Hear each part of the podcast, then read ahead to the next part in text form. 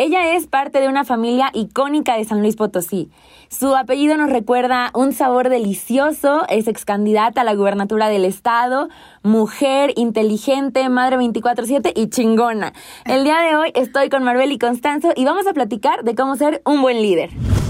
Soy San Luis presenta This is Pitching con Regina Ramiro.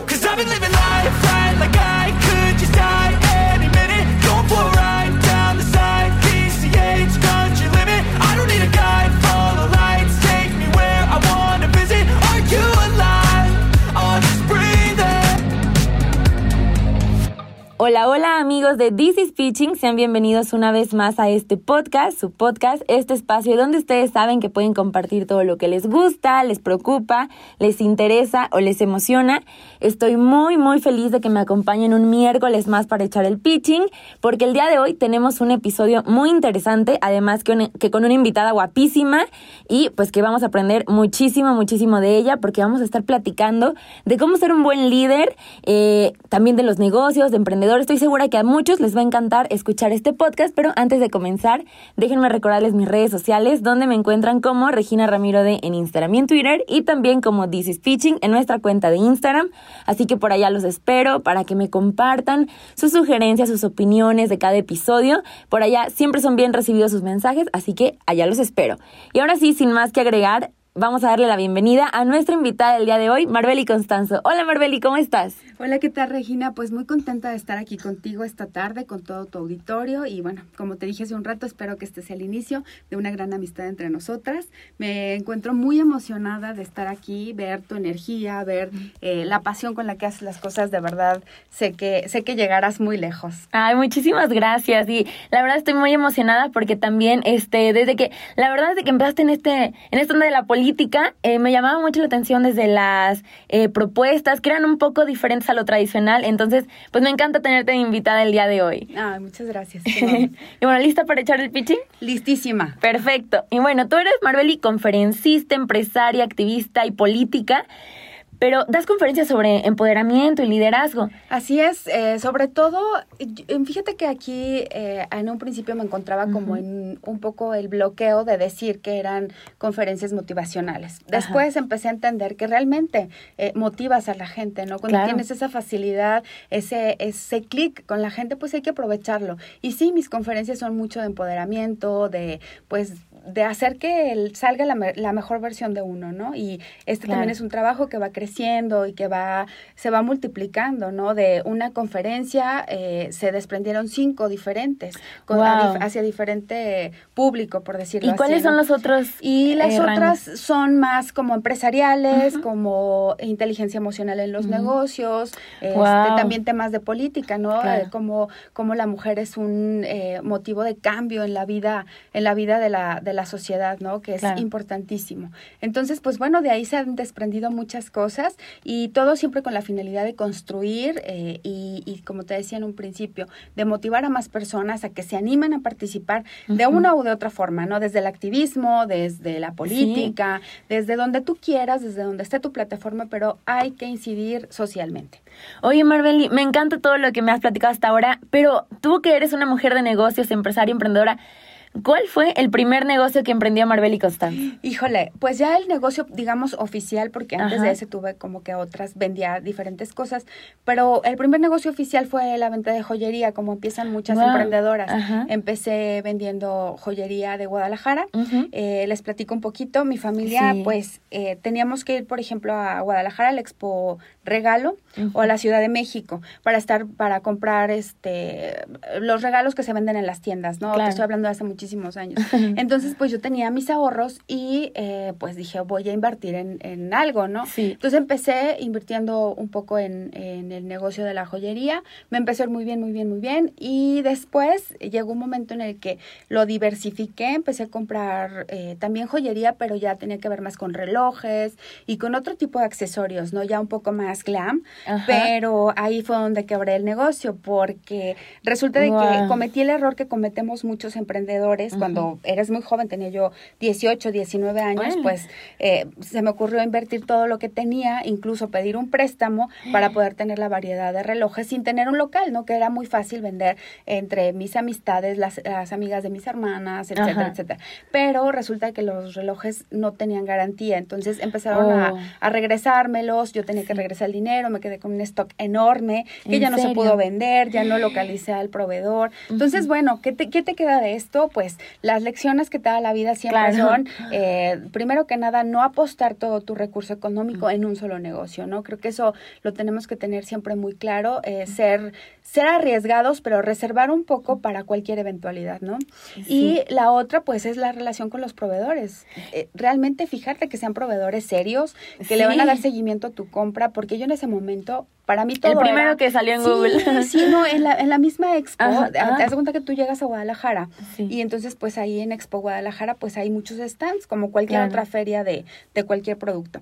Entonces eh, pues se veían muy pues se veían muy bien, este, todo perfecto, ¿no? Nada más que sí había la, eh, ahí sí había el, el, tema que tenía que pagar todo de contado y pues nunca se me ocurrió pedir la garantía, pero pues te digo, era muy bueno, joven y nadie me asesoraba, ¿no? Era, era solamente el impulso de querer hacer las cosas. Y bueno, ahí aprendí, te digo, entre esas cosas, muchas más, ¿no? A ser un poco más eh, precavida y bueno, he hecho diferentes negocios a lo largo de mi vida, algunos han funcionado, otros no han funcionado, como el de los relojes, pero al final del día siempre buscando, eh, pues no estar en un solo, en un solo lugar, ¿no? Ir este, innovando en lo que haces. Y a veces se te da de manera natural, ¿eh? O ya cuando traes la vena del comercio, pues ya es muy difícil que la pares. Oye, wow, Qué, qué increíble cómo eh, todos es normal, porque a veces yo creo que igual como bien lo dices tú, desde jóvenes eh, soñamos con que el primer negocio que emprendemos ya sea el más exitoso y Bill Gates y todo, ¿verdad? Pero no nos damos cuenta que viene detrás de todo, de el background de una gran empresa es muchas caídas, muchas altas y bajas. Y me gustaría que, mucho que me platicaras cómo te animaste a abrir tu primer negocio. Híjole, pues fue como este ímpetu y esta necesidad que tienes para, para ser independiente, claro. ¿no? Para decir, bueno, yo tengo mi propio dinero, yo genero mi propio recurso y, y pues a través de ahí también un poco sentirte útil, eh, sentir que, que no nada más estás eh, sobreviviendo a la vida como el rol que te tocó de hija, este de estudiante, etcétera, sino que, que también eh, ganarte un lugar, un espacio y ser un referente de algo. Entonces, a partir de ahí, pues es que eh, fueron surgiendo, te digo, eh, temas relacionados con el comercio, empresas relacionadas con el comercio, también empresas relacionadas con los servicios, que hoy una de esas empresas sigue funcionando de manera increíble. hay cobertura a nivel bajío, también tenemos sucursales en el sur de México y en el norte. O sea, está como muy variado, ¿no? Es una empresa de servicios y ahí sigue, tengo un socio y pues la empresa funciona a la perfección, muy bien.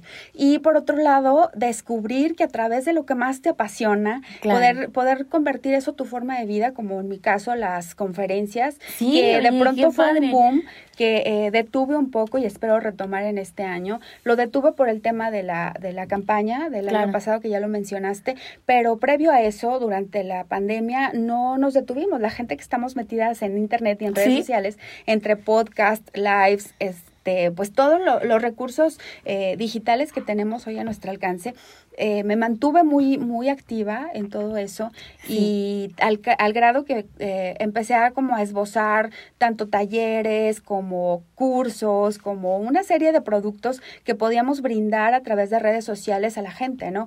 Entonces, imagínate, eso es algo muy bueno. Lo dejé en pausa en este momento por, por la campaña y te repito, espero poderlo retomar en, en, este, en este mismo año. Sí, claro, y me imagino, bueno, parte del proceso de llegar a ser un buen líder es tener una buena comunicación. Así y yo creo que la verdad la comunicación es todo, lo es todo, para cualquier trabajo, cualquier eh, ámbito del negocio en el que te desarrollas, te desempeñas. Y yo creo que algo muy padre que tú has logrado ha sido ser líder en redes eh, líder en tu equipo, eh, más allá del partido, creo que has formado todo este staff, tanto en las conferencias como en tus seguidores. Entonces se me hace muy padre eh, y me gustaría que me platicaras un poquito más de la importancia que, es que tiene la comunicación hoy en día en, en el liderazgo. Claro, pues mira, ¿qué te puedo decir? Yo estudié ciencias de la comunicación oh. y eso me dio como muchísimas tablas para entender que la comunicación no es solamente salir en la televisión o salir en la radio o salir en un podcast.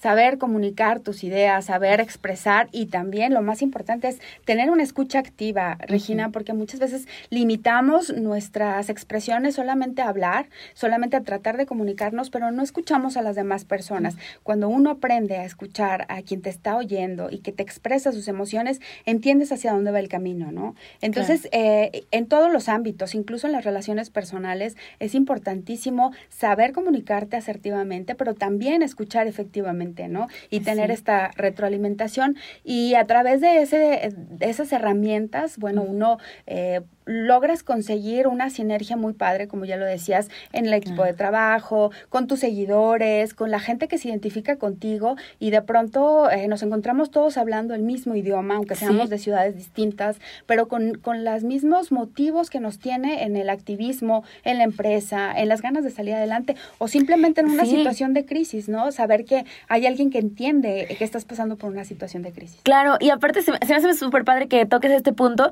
porque además nunca sabes de quién vas a aprender. Así es. Creo que todos los días aprendemos algo diferente y yo ayer lo platicaba con mis compañeras, como saben, yo soy acá foránea, entonces platicaba con mis compañeras que todas estamos en carreras diferentes, que este decíamos, pues sí, este tú eres estilista, tú quieres vas a ser estilista, este que voy a, yo te voy a necesitar de ti en algún momento para ir a una fiesta. Y cuando la que estudia estomatología habla, abra su clínica, va a necesitar de la contadora para llevar sus finanzas.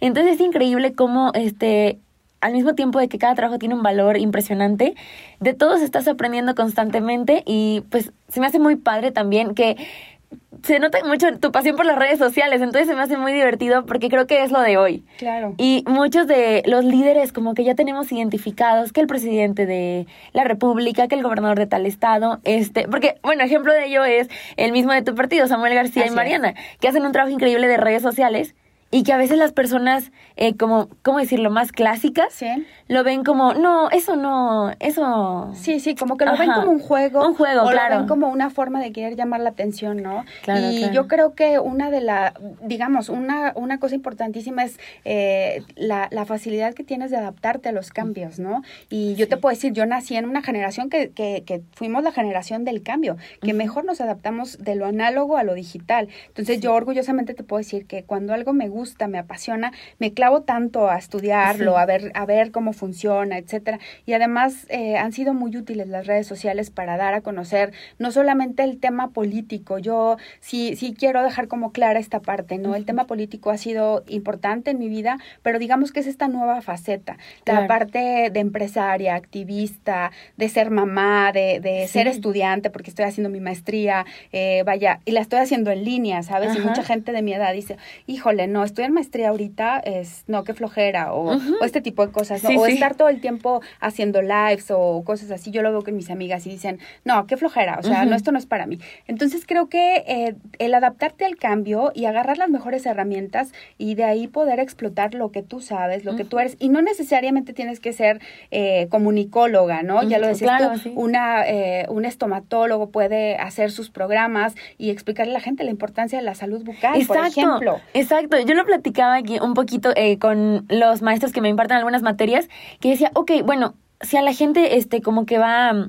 Que, más grande, este, que no creció con las redes sociales, eh, al menos, este, ve mal que los nuevos gobernantes o si sean personas muy activas, ¿por qué no ellos no buscan esta parte de liderazgo virtual, ¿no? Claro. Digámoslo así, eh, porque de verdad que es una herramienta que no sabes hasta dónde puedes llegar. Así es, y además algo muy importante, se está perdiendo de vista el contacto con las juventudes. Si los gobernantes que gobiernan de una forma tradicional, que, que, que no se meten en redes sociales, que solamente tienen quien se las manejan, pero ellos no se involucran en el contenido, pues difícilmente van a tener un diálogo directo con sus gobernados, ¿no? O sea, es muy difícil que, que los jóvenes eh, hagan, les, les haga sentido lo que está haciendo tal o cual gobernante. Entonces, creo que es muy importante dentro de la comunicación eh, el uso de las redes sociales. Obviamente, pues también tienes un riesgo. Yo entiendo que los políticos de casta o de muchos años de tradición, pues les da miedo precisamente enfrentarse a un mundo hostil, porque también las redes sociales es, es también un mundo hostil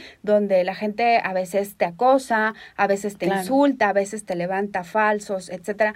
Eh, pero bueno, saber que tu producto o que tu mismo trabajo va mucho más allá de eso y entender que mm, para ser serios no necesitas traer corbata ni traje, ni traje sastre, ¿no? Tu, tu propio trabajo, tu trayectoria te va marcando la pauta y qué mejor hacerlo con las herramientas que hoy se están usando. Ya eh, lo análogo quedó completamente arcaico, hoy hay que apostarle a las nuevas tecnologías de comunicación y, ¿por qué no? También con esta chispa, con estas ganas, no tenemos que ser serios, ¿no? yo, yo particularmente soy una mujer eh, pues alegre, luego, luego se nota que soy súper, súper apasionada, que me, me, me, emocionan mucho, soy muy, muy así, ¿no? Me, me emociona y me entrego mucho.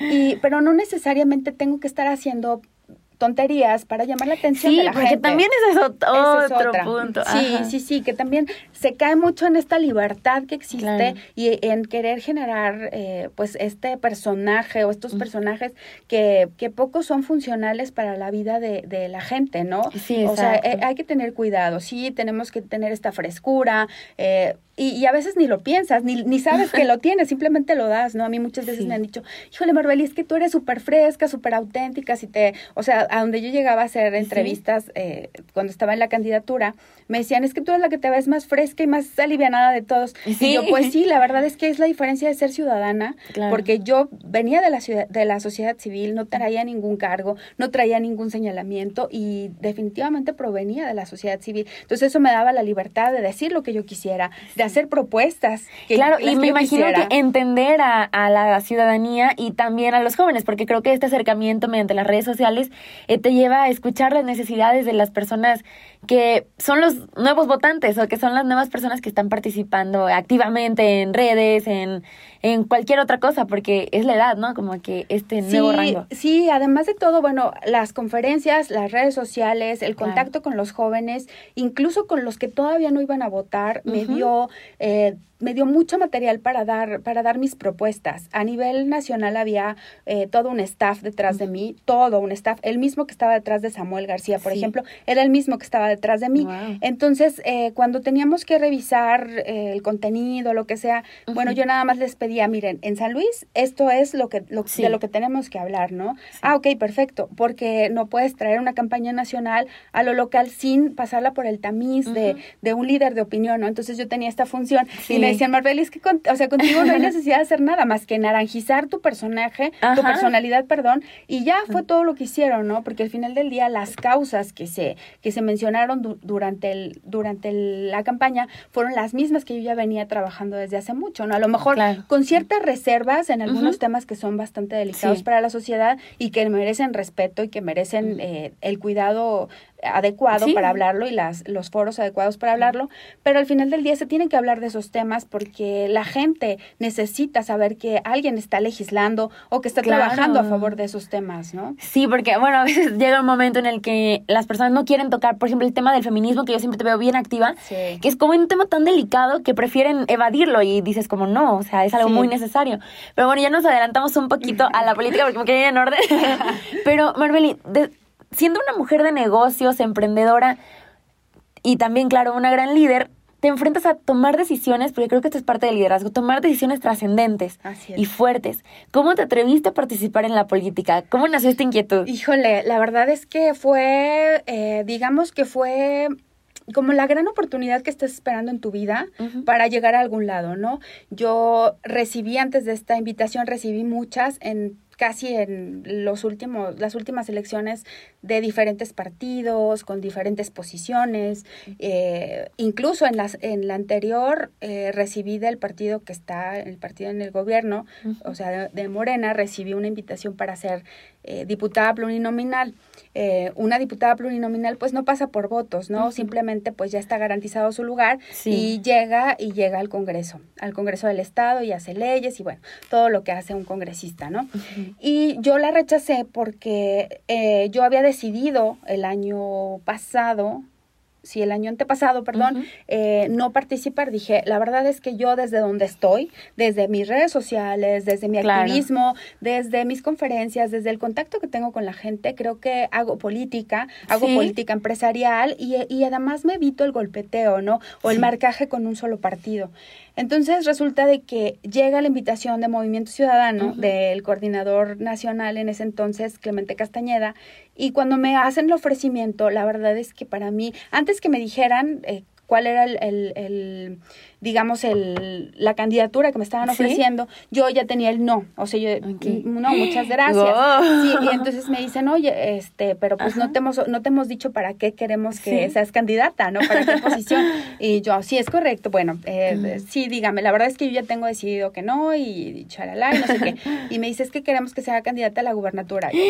claro, que fue así de... No, bueno, me quedé sorprendidísima porque dije, o sea, hay tanta gente, tantas mujeres que yo admiro en lo local que han tenido una trayectoria impresionante en la política, eh, otras empresarias que yo admiro mucho y incluso se los dije, o sea, está fulana, está su...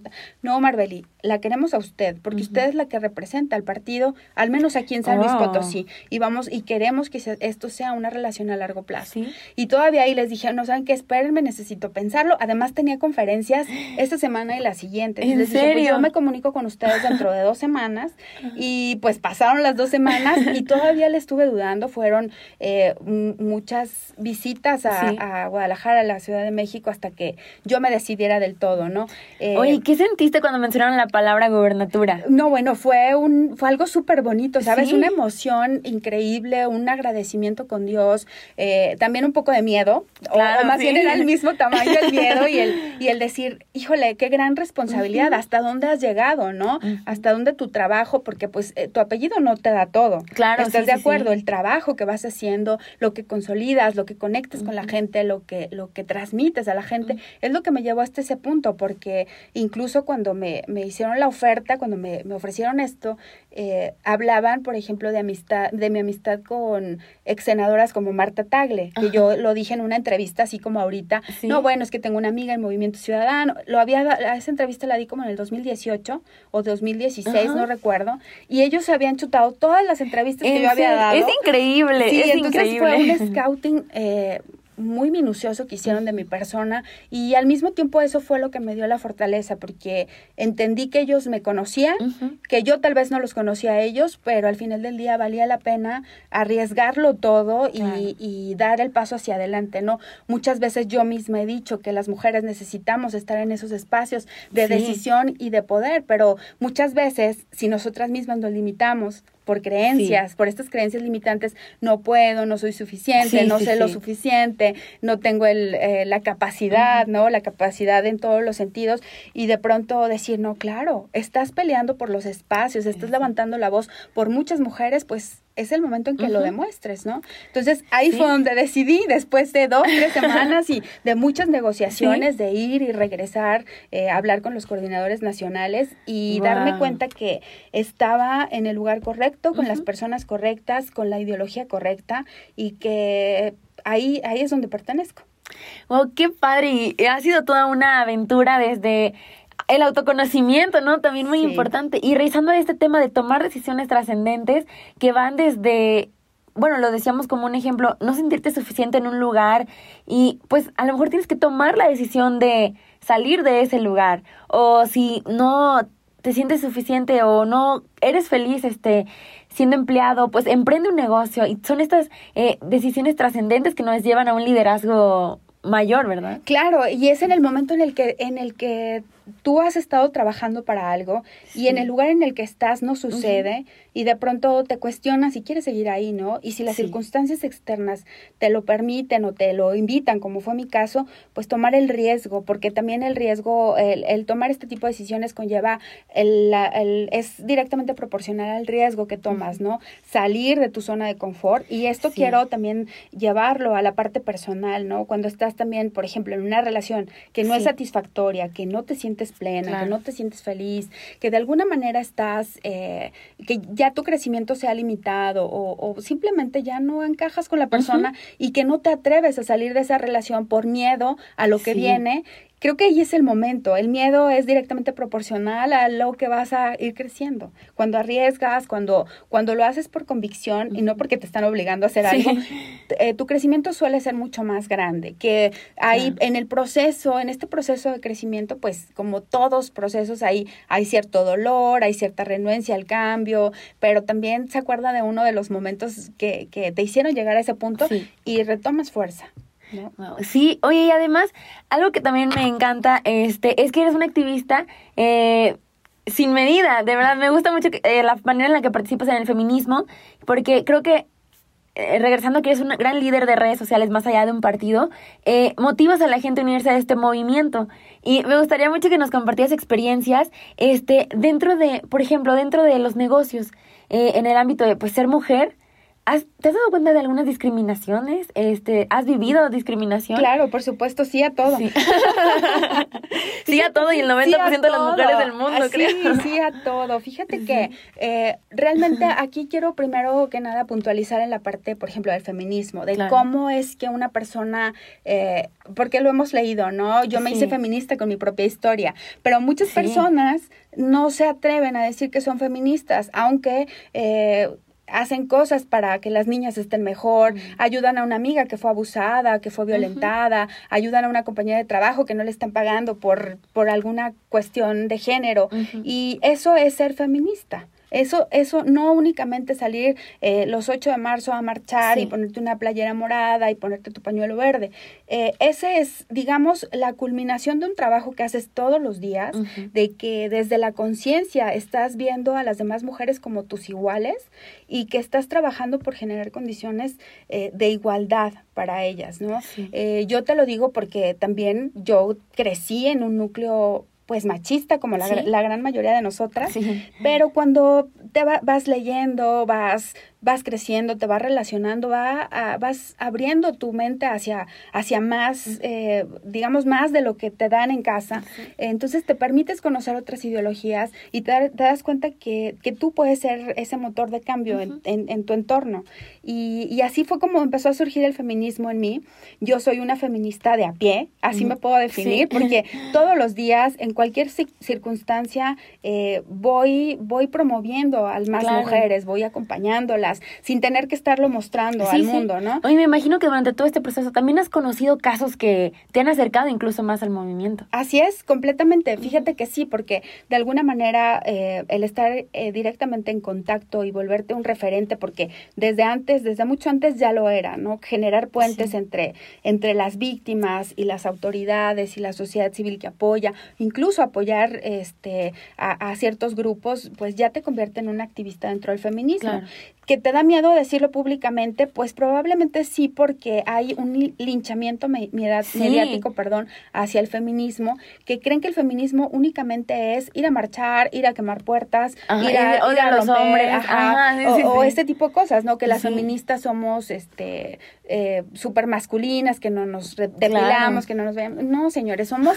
exactamente igual que, que ustedes los hombres. O sea, tenemos exactamente lo mismo. Habemos unas que somos más femeninas, otras que no lo somos tanto, eh, etcétera. Somos una gran mezcla. No estamos en un, en un solo prototipo de persona, porque también hay una parte del feminismo, el famoso feministómetro, que si tú no entras en, dentro de esos parámetros, también te cuesta trabajo involucrarte con otros grupos de feministas que son un poco más radicales. Sí. Entonces también se sufre violencia, pero ya será ahí para sí, otra Es un tema muy extenso. Muy extenso, pero sí que tenemos que visibilizar porque al final del día es importante que las mujeres nos asumamos como agentes de cambio en nuestra sociedad, ¿no? Y más ya tomando el tema de, de por ejemplo, de ser un líder empresarial, una, una lideresa empresarial y, y trabajar desde tu sector para la igualdad de todas las personas ¿A qué me refiero con esto? Y lo decía en una, en una conferencia que tuve la semana pasada, eh, donde les comentaba precisamente que nosotras, como empresarias,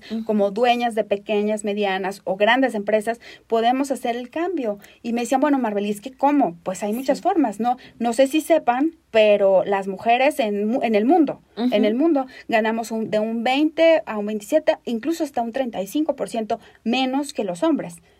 Entonces, ¿qué, ¿qué, me propones tú para cambiar esto? ¿no? y, y, se quedaba la chava así como, ay, pues es que es muy difícil eh, eh, aumentar los salarios a las mujeres. Pues sí, tal vez será muy difícil eh, de manera de golpe, pero si tú te vas proponiendo de manera paulatina en un plazo de cinco años y además de todo generar esa imagen de tu empresa como una empresa de igualdad, de géneros, entonces eh, ya estás haciendo haciendo tu empresa socialmente responsable. Eso por y te un lado. haciendo la diferencia. Estás haciendo la diferencia. Eso por un lado. Por otro lado, el tema, por ejemplo, que estuvo muy comentado la semana la semana pasada, el tema de las eh, estancias infantiles o ah, las escuelas de, de, de, tiempo completo. Eh, que ya las eliminó el presidente de la República, y esto sin tintes políticos, te lo digo así, así como se las dije a las empresarias. Si nosotras en nuestras empresas, por muy pequeñitas o muy grandes que sean, generamos espacios que ya por ley están eh, que ya nos dijeron lo tenemos que tener, que son los lactarios, por un lado, y por otro lado, pequeños espacios para que las mujeres puedan llevar sus hijos a los lugares de trabajo, lugares que van a ser seguros para sus hijos y para ellas, porque resulta de que todas esas mujeres que tienen que sacar a sus hijos temprano de la escuela no tienen a dónde llevárselos, terminan los niños estando o encerrados en su casa con el peligro que representa esto, o peor aún, estando en la calle, expuestos a cualquier tipo de situación. O en manos de quién sabe quién. Exactamente, ¿no? Entonces, el peligro está en todos lados. ¿Qué podemos hacer? Pues desde ahí generar estos espacios, eh, ser, ser más colaborativas con las otras en lugar de estarlas juzgando. Porque digo, eh, temas de discriminación es eh, juzgar a una mujer porque tiene dolor de, de cólico, por ejemplo. Híjole, sí. ¿no? Sí, sí. Es súper dado eso. Que y aparte es algo a lo mejor bien chiquito, pero que de verdad hace la diferencia. Hace la diferencia. Y híjole, no, sí, es, bien complicado. Sí, porque luego de pronto es que tiene, ay, no, que no se puede aguantar. O sea, una,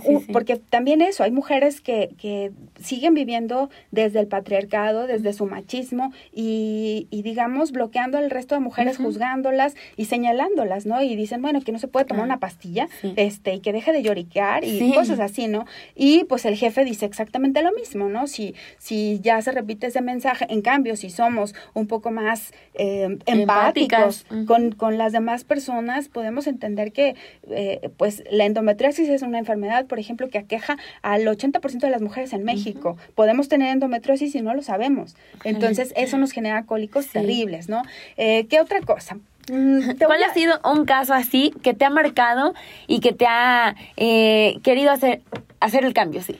Híjole, pues muchas, muchas, eh, muchas cosas, ¿no? Desde, desde muy chica, ver las diferencias que se hacen entre hombres y mujeres, desde ver las pocas posibilidades que tenemos las mujeres de triunfar en la vida pública o en la vida, eh, en, en, el tema empresarial o en la ciencia o en la medicina o en cualquiera de los ámbitos, ¿no? Porque siempre nos cortan las alas diciendo que estamos estudiando para mientras nos casamos, ¿no? Sí, Por ejemplo, la famosa sí, MMC. Ajá, a mí me lo dijeron muchas veces y era horrible. Y, y, y, ese tipo de cosas creo que son las que te van mm, generando estas ganas de, de, hacer un cambio, ¿no? Decir, las mujeres no únicamente nacimos para tener hijos o para atender la casa, nacimos para ser chingonas, para hacer cosas grandes y para tener una pareja que se sienta muy orgulloso de quiénes somos, ¿no? Y, y que quiera compartir la vida con nosotros, porque también eso, ¿no? El machismo eh, no permite que los hombres se sientan cómodos con una mujer que brilla más que ellos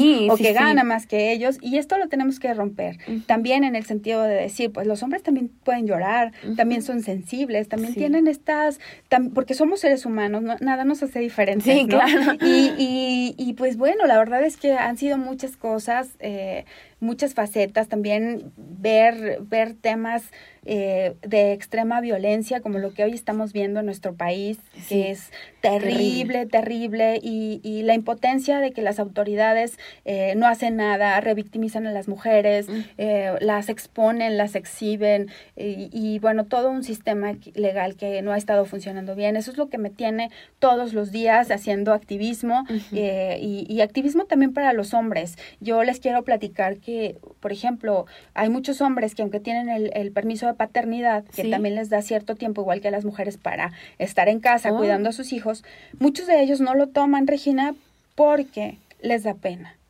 Les da pena lo que van a decir sus compañeros, porque les van a decir mandilones, porque les van a decir esto, esto y aquello. Y de esta forma limitan el ejercer su paternidad de manera responsable, porque no es que estén haciendo un favor a la mujer que tiene el bebé en casa, sino que están ejerciendo su paternidad. Wow. Y también, por ejemplo, vemos, yo creo que entre los mismos eh, las mujeres que a veces nos cuesta incluso también este proceso de construcción, eh, también decimos, pues sí, no, ¿cómo? ¿Cómo le van a dar permiso a él? No, o sea, no, yo, yo soy la que se tiene que responsable.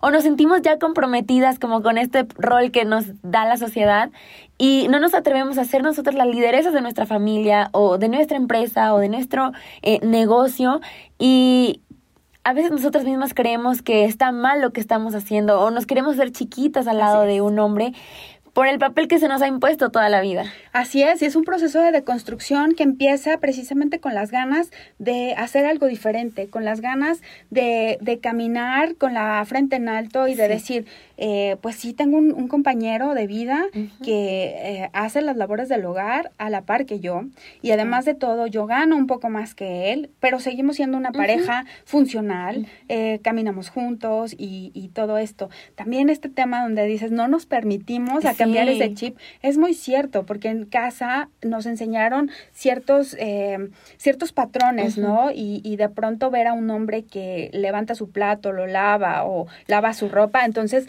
Claro. Eh, o hasta lo festejan como, oh, ah, sí, claro. Y, cómo no? Es un adulto responsable. que tiene pies y manos. Al menos, al menos yo creo que mi hijo cuando, cuando esté más grande y que, que empiece a hacer su vida independiente a la mía, pues espero que sea un adulto responsable y que se haga cargo de sus cosas, ¿no? O sea, eso es lo mínimo que espero, ¿no? Y no que le deje todo el trabajo a la mujer, porque es el hecho de que es mujer y le toca limpiar y le toca lavar la ropa y hacer de comer. Y ahí es donde viene también esta disparidad en cuanto a los salarios. Las mujeres, aparte que ganamos menos, trabajamos de 8 a 10 horas al día pero encima de todo llegamos a casa a seguir haciendo labores que no son remuneradas. O sea, porque el trabajo de casa para las mamás no es remunerado, no se les paga.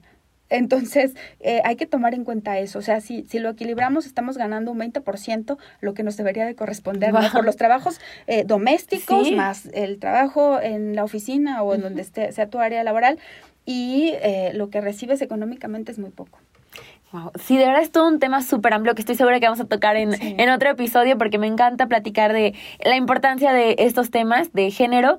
Y bueno, otra cosa que también creo que es muy importante en el mundo, este, eh, tanto empresarial como en la vida cotidiana y, y llegar a tener como un papel de líder, este, creo que es el reconocer tus fortalezas y tus debilidades que híjole, yo creo que tiene mucho que ver también con lo que hablábamos ahorita, porque este, si tú te reconoces, este, que eres buena haciendo algo, pero a lo mejor no te dejan brillar, pues, ¿cómo vas a trabajar tú para lograr tu objetivo? Y también si te reconoces con alguna debilidad, como, ok, yo soy muy floja, me encanta hacer esto, me apasiona, pero soy muy floja. ¿Cómo vas a trabajar estas debilidades y cómo nos van a, llegar a, al punto más alto que queremos de ser un buen líder? Fíjate que lo que te, lo, lo, la respuesta es simple y sencillamente, al menos para mí, no soy psicóloga ni mucho menos, pero es el autodiálogo. ¿Cómo te hablas tú? En qué tono te hablas y qué es lo que te dices, ¿no? Porque muchas veces de ahí parte todo. De ahí yo, por ejemplo, he tenido días en los que de verdad han sido, eh, es demasiado estrés, demasiadas cosas que hacer y, y, de pronto el pretexto es no tengo tiempo para mí y entonces no voy a hacer ejercicio, no voy al gimnasio. Y es de, no, me tengo que hacer mi tiempo, aunque no tenga ganas, aunque tenga prioridades antes, pero ah, llega el momento en el que reconoces que estar bien física y emocionalmente es mucho más importante que el resto, porque partiendo de ese diálogo interior y también me permito llevarlo todavía más profundo, el amor propio que te tengas, el autorreconocimiento y el, la autovalía que tengas de ti es lo que externas al mundo. ¿no? Eh, eso es importantísimo, importantísimo. Cuando, cuando tú te reconoces como una persona valiosa, cuando sabes qué cosas no permites, cuando sabes qué cosas eh, puedes permitir, pero bajo qué circunstancias, y, y, reconoces lo que vales, entonces empiezas a caminar, aunque mucha gente te critique y que diga, oye, pero pues cómo estás ahí, o qué, o eh, N cantidad de, críticas que vas a ir recibiendo todo el tiempo y, y, simplemente dejarlas pasar. No, uno no puede estar viviendo de lo que la gente eh, dice de uno, ¿no? Entonces seguir caminando eh, tener muy claro tu objetivo, también marcar una hoja de ruta de tu vida, qué es lo que quieres. Yo hace muchos años lo veía como algo absurdo y decía, no, pero ¿cómo voy a tener una hoja de ruta de mi vida? Pues sí. ¿Cómo es una hoja de ruta? Pues eh, vas generando tus planes de vida, cómo te quieres ver en 20 años o, o, no en años, lo puedes hacer simplemente en ideas, ¿no? ¿Cómo quieres verte tú? Eh, ¿Cómo quieres que la gente te perciba? Y entonces a través de eso vas trabajando, pero si de plano no tienes idea qué quieres hacer de tu vida, hacia dónde va, por eso se llama hoja de ruta, ah, para, para saber hacia, dónde vas. y, ¿Y por qué es hoja? Porque tú agarras una hoja, una cartulina, una libreta, lo que tengas a la mano y comienza a escribir cuáles, cuáles son las cosas que tú quieres, ¿no? Y el tiempo en que las quieres y trabajar en eso. Y además de todo, aquí algo muy importante es hablar únicamente de ti, porque si empiezas a, es que yo quisiera que mi pareja cambiara, o yo quisiera que mi novio o el chico que me gusta, la chica que me, pelara, no, es un trabajo interno que nada tiene que ver con los demás. Y entonces todo se va dando, y lo he dicho mucho en mis conferencias, el amor te encuentra amando hay mucha gente que dice, ay, es que yo no encuentro el amor, este siempre me tratan mal, porque es una chava o un chavo que se trata mal, que escoge parejas tóxicas, que escoge parejas abusivas, que no se ama, que no se cuida, que no se procura, que se, su diálogo interno, interior es súper agresivo, entonces genera esa agresión de la gente, porque no te respetas, porque no pones límites sanos. ¿Sabes? Es todo un trabajo interno. interno. Entonces esa hoja de ruta tiene que marcar claramente tus propósitos de vida y a lo mejor son 10 propósitos y tal vez solamente te vas por uno o por dos y no pasa nada. Al final del día nadie te lo está calificando. La vida misma te va dando todo, ¿no? También, por ejemplo, hay gente que dice, es que no encuentro trabajo y es que no sé qué. También el trabajo te encuentra trabajando.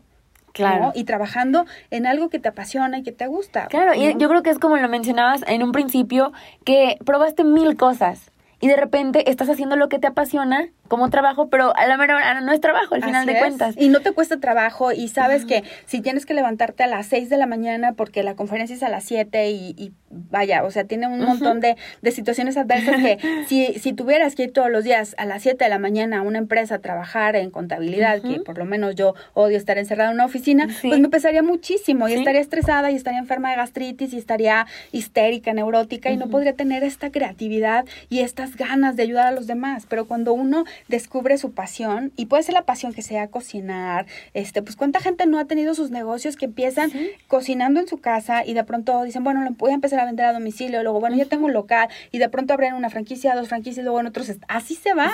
O sea, pero es trabajar en tus, en, en, lo que te apasiona, en desde tus privilegios, pero de eso que te hace vivir, te hace sentirte viva y, y querer más todo el tiempo. ¿Tú cómo encontraste tu verdadera pasión, Marvel? Híjole, yo creo que em, siempre lo tuve muy claro. Desde muy pequeña yo sabía que quería este, que la gente me escuchara, por ejemplo, ¿no? Quería que me escuchara como escuchan a Carmen Aristegui o a Lolita Ayala o cualquier otro personaje, mujer que habla muy bien, que, que se expresa bien y que es seria. Y siempre tuve muy clara esa parte.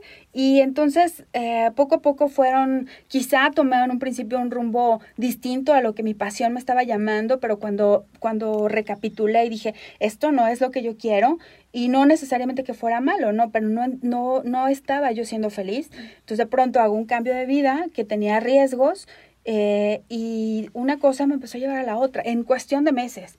Eh, seré muy breve. Me, yo cumplí los, eh, ahora sí que el, el, estereotipo que piden en casa o que pedían antes era terminas tu carrera, entregas título, después te casas, después tienes hijos y después haces lo que quieras de tu vida. Entonces, así tal cual, hice la receta y pasó el tiempo yo así de, güey, o sea, es que no, o sea, está bien padre, soy una ama de casa súper este, dedicada, tengo la casa wow y todo, en mi niño y todo esto, pero entonces llegó un momento en que dije, pero no es lo único que yo quiero, ¿no? Entonces me, me divorcié. Y a los dos, tres meses empezaron a llegar invitaciones de trabajo. Cuando yo literalmente terminé la carrera, me titulé en octubre y en mayo del siguiente año me estaba casando. O sea, así me la llevé porque yo soy de cumplir objetivos, ¿sabes? si tú me dices, Marbella, hay que cumplir este objetivo, yo me voy a esforzar al máximo por hacerlo y hacerlo bien. Entonces así lo hice. Y de pronto ya estando casada me sucede que no era sola, o sea, yo sabía que quería dar más, que necesitaba como explotar lo que escribía mucho, pero no tenía como las herramientas para, ajá, para compartirlo, ¿no? Y de pronto me encuentro en, en este proceso y una maestra que yo admiraba mucho de la universidad me habló para decirme que ya iba a dejar de dar eh, clases en la universidad después de 20 años o 15 años, no sé cuánto tiempo, y me dice, pero me están pidiendo una docente que tenga estas cualidades y bla, bla, bla, y no sé qué. yo, ay, pues déjame pensar en quién me dice, no, es que te hablo para que tú seas. Entonces fue de, wow, no mames. ¿Sí? Es increíble porque eh, ella fue una persona que marcó mi vida, mi, mi juventud, mi primera juventud, por así decirlo, de los 18, cuando estaba estudiando la carrera, y de pronto saber que esa mujer que yo admiraba tanto y que yo siempre veía así, he visto como mi wow, me estuviera recomendando a mí, que yo era una simple eh, mortal, mortal. que era ama de casa, que me acaba de divorciar, que bla, bla, bla, ¿sabes? Y, y pues tener esta posibilidad, por supuesto que tomé el trabajo, empecé a dar clases en la universidad, después me invitaron a ser coordinadora de la carrera.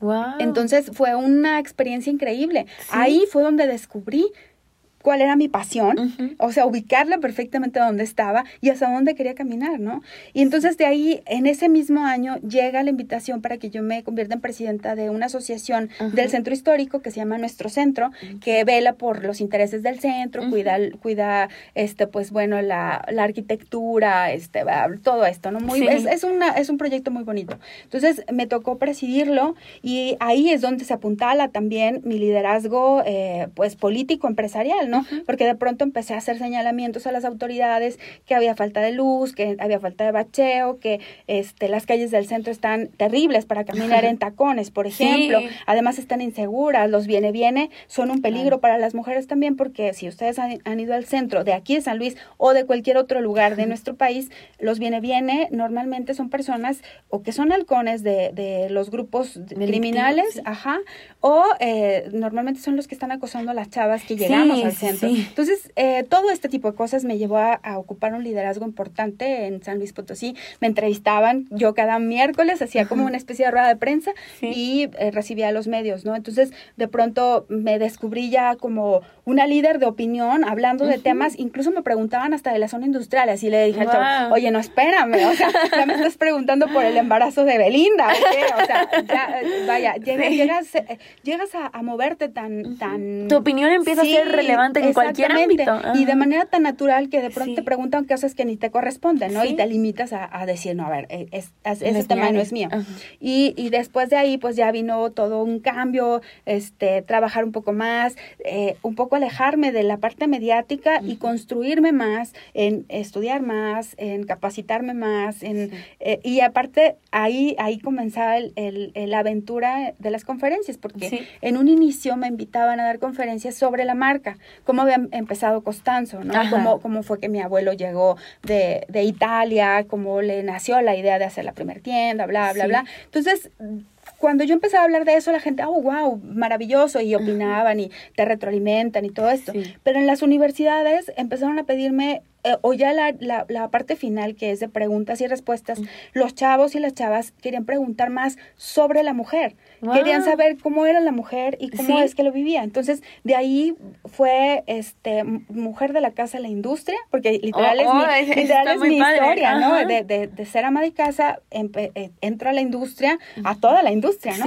Y de pronto eh, todo lo que te encuentras y, y, todo esto, ¿no? Y después ya fue pedirme conferencias mucho más eh, puntuales, como la que tengo que es una estrella, que se llama El Poder de Ser Tú.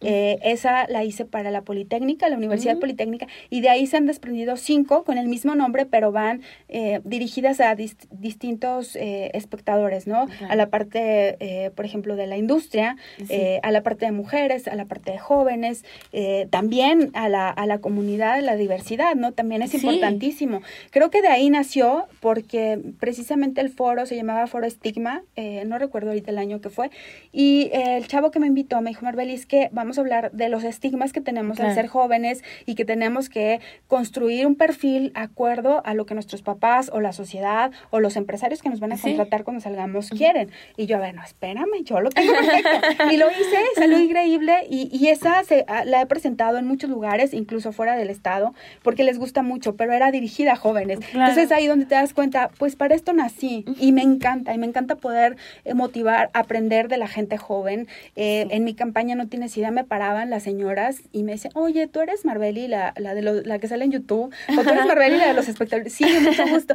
Me decía, es que mi hija, y la, la hija de 10 años, de 11 años, quiere una foto contigo. y yo, y ya, era, era algo maravilloso, porque las niñas, pues, no votan, no saben de política, pero me reconocían como una líder de opinión. Entonces, eh, eso para mí es maravilloso. Es, fue una experiencia increíble. Mucha gente dice, ¿cómo te fue en las elecciones? Yo, a mí me fue todo dar, porque el permitir el permitirme exponenciar mis causas, mi lucha, eh, también, porque no tengo que decirlo, dar a conocer el partido Movimiento Ciudadano a nivel estatal, porque no se conocía, también fue un gran logro. Entonces, hoy por hoy a mí me fue excelentísimo. Yo te puedo decir que me fue mal, porque fue maravilloso. Hubieron factores ahí que, que que trascendieron, que tienen mucho más que ver con el dinero. Y definitivamente mi campaña fue totalmente orgánica. Fue quién es Marbelli, a dónde iba Marbelli, incluso lugares que no pude visitar en, durante la campaña, eh, la gente votó por mí. Y eso es algo muy bonito. Qué bonito. Y bueno, yo te agradezco mucho porque me ha encantado esta plática. Creo que todos se van a llevar un gran aprendizaje en todos los sentidos. Y pues me gustaría eh, concluir esta, esta bonita conversación con una invitación a que se atrevan a disfrutar lo que aman, que se atrevan a ser líder, porque muchas veces, bien lo decíamos, no queremos salir de nuestra zona de confort y preferimos eh, seguir estando detrás del jefe, detrás de la jefa, y no nos damos cuenta que tenemos grandes capacidades para representar a grupos impresionantes que a veces pueden ser desde una ciudad, desde una escuela, desde un país sí desde tu, desde tu colonia no claro. o sea todo esto tiene que ver con el metro cuadrado que puedes tú incidir para mejorar. Y pues bueno la invitación es esa descubre tu pasión descubre qué es lo que te gusta qué es lo que te apasiona y arriesgate porque vale mucho la pena. La felicidad tiene siempre el riesgo de salir de la zona de confort pero ahí va a estar ahí te va a estar esperando. Y recuerda que la felicidad es lo que vas construyendo todos los días no es un fin. La felicidad es estar bien contigo sentirte bien en el momento. Por ejemplo, yo me siento muy feliz en este momento de estar aquí contigo. Me, me llena de amor, me llena ah. de fuerza, de luz, de, ¿sabes? Como recargar las pilas, olvidarme un poquito de... Sí, es que, es que también el tema político es desgastante y tener este, estos espacios de donde yo provengo, donde yo puedo conectar con la gente y hablarles a la cara directamente, decirles, salgan de, de donde estén, de si no están a gusto y, y rompanla, sal y rómpela, porque para eso venimos, a, a romper estereotipos, a romper paradigmas y, hasta romper nuestros propios limitantes, ¿no? Entonces, ese es, ese es mi mensaje para todas y para todos. Bueno, pues muchísimas gracias, Marvel, por aceptar esta invitación. Fue una plática increíble y nos vamos a llevar grandes eh, consejos de una mujer que ahora hace lo que ama y ama lo que hace.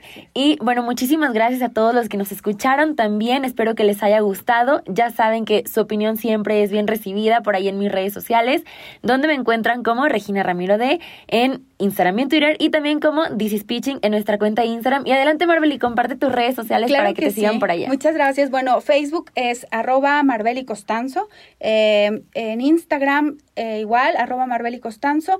No, bueno, también en Twitter, todas son arroba Marbeli Costanzo con una, eh, con una L nada más, porque luego también ahí había ahí un desfase con mis redes, pero Marbeli así como se escucha. Muy bien. Bueno, pues ahí está la invitación, no se van a arrepentir. Es una increíble mujer, además de guapísima, tiene mucho para compartir. Y bueno, yo me despido. Gracias por echar el pitching conmigo una vez más. Nos vemos en la próxima. Bye. This is Pitching es una producción de altervisión.mx para Soy San Luis.